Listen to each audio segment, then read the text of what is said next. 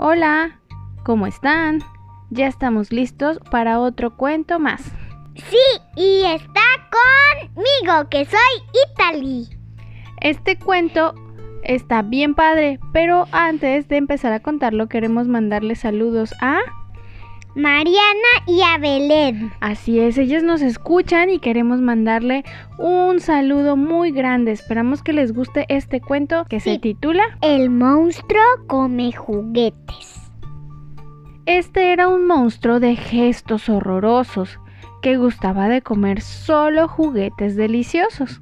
Engullía bicicletas y carritos a control remoto y cuando masticaba parecía que había un terremoto. Un día el monstruo se sintió muy devorador y buscó ricos juguetes en el refrigerador, pero triste descubrió que todo se había terminado y ni un trompo ni una canica.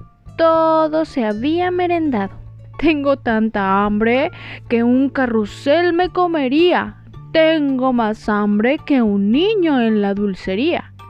El monstruo desesperado, hambriento, salió de su cueva. Encontraré juguetes para cenar, aunque truene nieve o llueva. Después de un buen rato, hasta la ciudad logró caminar, y a un lugar de comida rápida es a donde fue a llegar. En verdad estas personas comen cosas muy curiosas, platillos llenos de grasas y comidas asquerosas. No me cabe en la cabeza que no quieran un juguete, un yoyo o una muñeca. Eso sí que es un banquete. Decepcionado y hambriento, el monstruo siguió buscando. Tengo que comer algo. Me siento que estoy desmayando. De pronto pasó por la casa de un niño desordenado que tenía juguetes tirados y hasta encima del excusado. En esta casa han dejado muchos juguetes regados. Si alguien de verdad los quisiera, ya estarían bien guardados. Para mí estos juguetes son un gran festín. Me los voy a comer todos con mucho chile piquín. Alegre se metió a la casa y vio juguetes en la sala. Agarró un avioncito y de un bocado le comió un ala. Como si fueran fideos, se chupó una pista de carreras y se tragó una mochila, con crayones y hasta tijeras.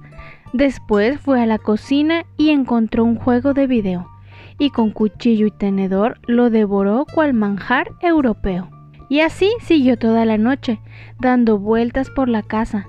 Incluso hasta bebió un té de matraca en una taza. En su habitación y sin preocupación, el niño desordenado soñaba mientras el monstruo, muy feliz, todos sus juguetes se embuchaba. Por fin estoy satisfecho. He comido más de lo que debería. Devoré tantos juguetes que hasta me tragué una batería. Es tiempo de que me vaya antes de que la familia despierte.